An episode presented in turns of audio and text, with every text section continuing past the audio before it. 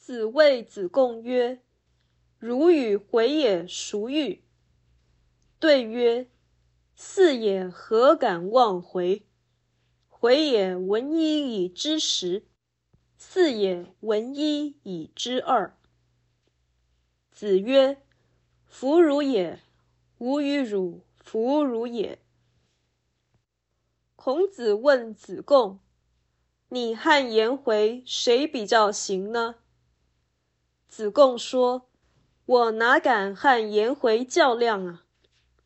他听一件事能推知十件事，而我只能听一件事推知两件事。”孔子说：“是不如啊，我跟你都不如他啊。”本文的重点不在于呈现颜回的聪慧，而在于呈现孔子的教育能力与真情至性。依理，孔子不可能想激起弟子之间的比较心，而且他也不可能不知道子贡与颜回谁比较好。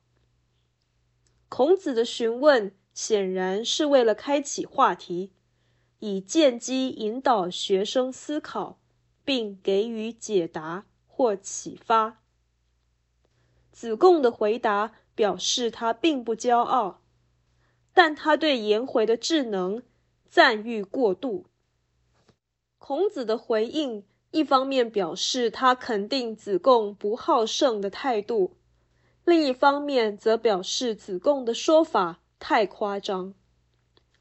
闻一以知十，是善于推理，但一以贯之，不是基于理解事情的速度快或数量多，而是具有正确的知识体系。